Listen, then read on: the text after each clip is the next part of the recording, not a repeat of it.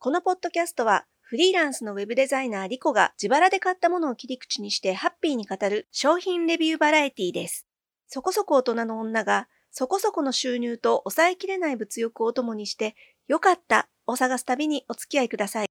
ということで参りましょう。今日のよかった。マイクとヘッドホンで気分はラジオパーソナリティ。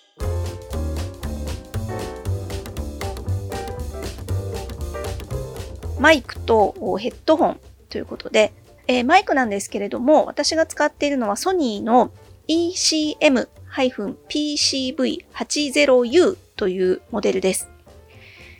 コンデンサーマイクなんですけれども、うんとね、なんか Amazon 見るとあんまり評判良くないですね。でも私はすごく気に入って使ってます。これ最初に買ったのは、えー、いつだったかな ?3 月か4月か2020年の春だったと思うんですけれども、私あのウェブデザイナーと一応名乗っておりますが、講師業というのもやっておりまして、まあ、もちろん教えてる内容は、ウェブサイト、ホームページの作り方にまつわる内容なんですけれどもね。で、えっと、ちょうどですね、2月3月って、あのウェブの制作会社の新入社員研修のお仕事っていうのをやってたんですよ。で、まあ、これから入社する社員さんたちに向けてですね、内定者の皆さんに向けて、えっ、ー、と、研修を行っていたさなかにコロナウイルス蔓延ということで、えー、急遽ですね、リモートで研修を実施してほしいと言われまして、慌てました。かなり慌てました。それまでは普通にあの体持って行って、皆さんの前でリアルに対面して研修をしてきましたので、どうしようかなと思って、で、いろんなことを、まあ、準備必要だったんですよ。例えば Wi-Fi で、あのー、飛ばすとね、ちょっと映像が途切れたりとか、なんか心もとなくなりそうなので、えっと、ルーターから有線でケーブルをつなごうとかっていう、そのね、ケーブルを、インターネットのケーブルを買ったりですとか、それと同時にマイクもちゃんとしたものを買おうかなと思いまして、購入しましたのがこのソニーのマイクです。えっ、ー、と、Amazon のレビューを見ると、ちょっとレベルが低くって、あの要は音がね、あの、ちっちゃくしか入らないっていうようなクレームが結構書いてあったんですけれども、まあ、確かに言われてみればそうかもしれないんですが、そんなに私自身は不満は感じてないかな。あの、すごくことさら大きな声を出さなきゃいけないっていう感じもしませんし、まあ、何よりですね、これあの、据え置き型なので、と、まあ、手に持つ必要もありませんのでね、安心して喋れるっていうのが嬉しいです。スタンドがデフォルトで付いてるんですが、私はちょっとそれだと高さが低すぎましたので、別でソニー製ではないんですけれども、マイクスタンドも買いまして、口元に自由に持ってこれるようにしております。このマイクを選んだ理由は、えっとね、思考性が強い、思考性が高いというところです。私実は音楽学校出身でして、えー、当時もう本当に大昔なので記憶も定かでないんですけれども、そこそこ音響の勉強も授業の中に組み込まれてたんですよ。で、その中でマイクには、まあ、指向性というものがありましてねっていう話を聞いた記憶がありました。で、指向性の高いもの、強いものというのは、周囲の音を全部拾っちゃうんじゃなくて、ある程度こう限られた方向から入ってきた音のみを拾うということを、なんとなく頭の片隅で記憶していたんですね。で、どうしても自宅からこう、ね、話していると、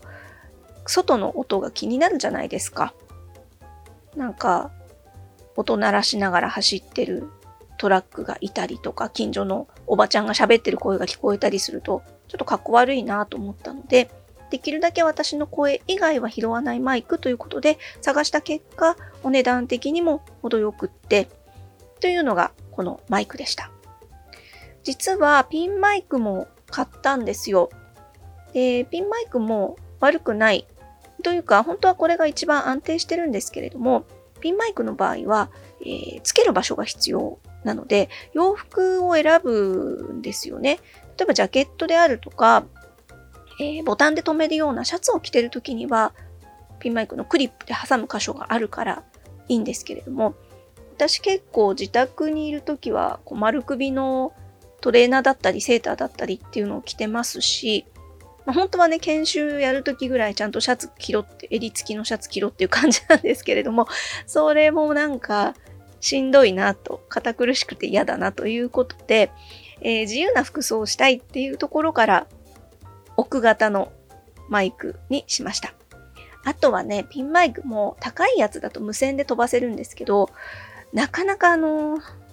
そこまでちょっと投資できないなっていうのもありまして、で、じゃあ有線でってなると、なんかこう紐につながれたような状態になるんですよね。でちょっとトイレ行こうなんて思って休憩時間に立つとブチンってこうコードが引っ張れちゃったりとかして、これはなんか遅かれ早かれ壊しちゃうんじゃないかしらと思いまして、ピンマイクはちょっとお休みさせてる状態です。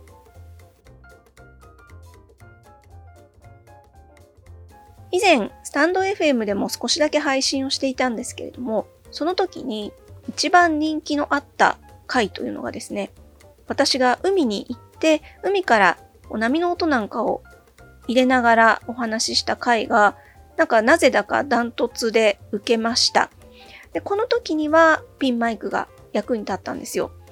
さすがにね、こうハンドマイクを持っていくっていうのはあまりにも目立ちすぎますので恥ずかしいんですが、ピンマイクだとそんなに皆さん気づかれないので、胸元にこそっとつけて、ちょっと気持ち悪い独り言喋ってる人みたいな感じで、ボソボソ喋りながら海辺を歩いたりしまして、その時は結構ですね、ピンマイクもあの周りの音上手に拾ってくれまして、私の声もそんなに、あのなんでしょう、海風でボコボコかき消せかき消されるようなこともなかったですし、でも波の音も程よく入ってという感じで、あの、ロケにはピンマイクかなっていう手応えはありますね。音声配信されてる方、ちょっとピンマイクっていうのも面白いですよ。ヘッドフォンはね、えっと、どう考えても私には必要ないもの なんですけれども、いいやつです。あの、まあ、いいやつ、いいやつだよね。えっと、プロ仕様のスタジオモニターヘッドフォンっていうやつを買っちゃいました。こちらもメーカーさんはソニーです。えー、型番が MDR-CD900ST というやつですね。私、フリーランスなんですね。実質的にはフリーランスなんですけれども、とある会社に所属という形になっておりまして、その会社がですね、結構あのうんと映像制作とかも手掛けている会社なんですよ。で、え、ー、と、ちょっと社長と先日話したところ、えっ、ー、と、まあ、こう、音声配信とかに興味があるのであれば、正しい音を聞きなさいと言われまして、で、どうやってじゃあ正しい音聞けばいいのっていうと、このヘッドホンを使えばいいんだよ。要は、あの、いろんなイヤホンとかヘッドホンとか世間にありますけれども、これってこう、それなりにチューニングされてると言いますか、なんかこう、こういう音楽聴くのにはこれみたいなのあるじゃないですか。その特性を一切排除してるっていうのが、このプロ仕様のモニターヘッドホンなんですって。私そこまでシビアなね、音の編集してないので、多分いらないよね、とは思うんですけれども、かっこいいんですよ、これがね。実物もその場で見せてもらったんですけれども、なんかもう、なんかもう一丁前なんです。なので、えっ、ー、と、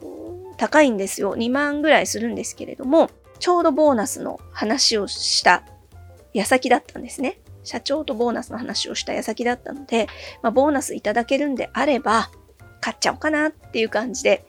若干ノリもありましたけれども、買ってみました。このモニターヘッドホンして編集すると何がいいかっていうと、特性がないので、フラットな状態で編集ができる。聞く人側がどういう環境かっていうのはお任せするしかないんですけれども、ひとまずこちら側では最善と思われる調整をしましたよと言えるっていうところがいいらしいです。とりあえず、えっと、この配信のミックスダウンなんかもヘッドフォンつけてやっていますが、まあ、ここから先はセンスなんでしょうね。私のセンスが問われるところで、まあ、皆さんの中にはバランス悪いなって思われる方もいらっしゃるかもしれないんですが、そこはちょっとこれから微調整していきたいと思っています。今回の買い物はですね、マイクとヘッドホンということでお伝えしてるんですけれども、私結構昔から形から入りたいっていうところがありまして、それで失敗するケースもたくさんあるんですけれども、せっかくだったらなんかちょっと背伸びしたものを揃えてから始めたいなっていうのがあったので、このね、音声配信なんかは本当に沼なんでしょうね。あの、先ほど研修のお話しましたけれども、研修って当然映像もつくじゃないですか。で、普通はパソコンについてるウェブカメラを使うんでしょうけれども、それも嫌だったんですよ。どうせだったら綺麗な映像でお届けしたいと思ってしまいまして、カメラ買ったりとかもしてるんです。またその話はいずれしようかなと思っているんですけれども、最初はね、もともと持っていた一眼レフ、デジタル一眼レフをパソコンにつないで、なんか必要以上にすごい綺麗な背景ぼかしみたいなのが入った映像でやってたんですけれども、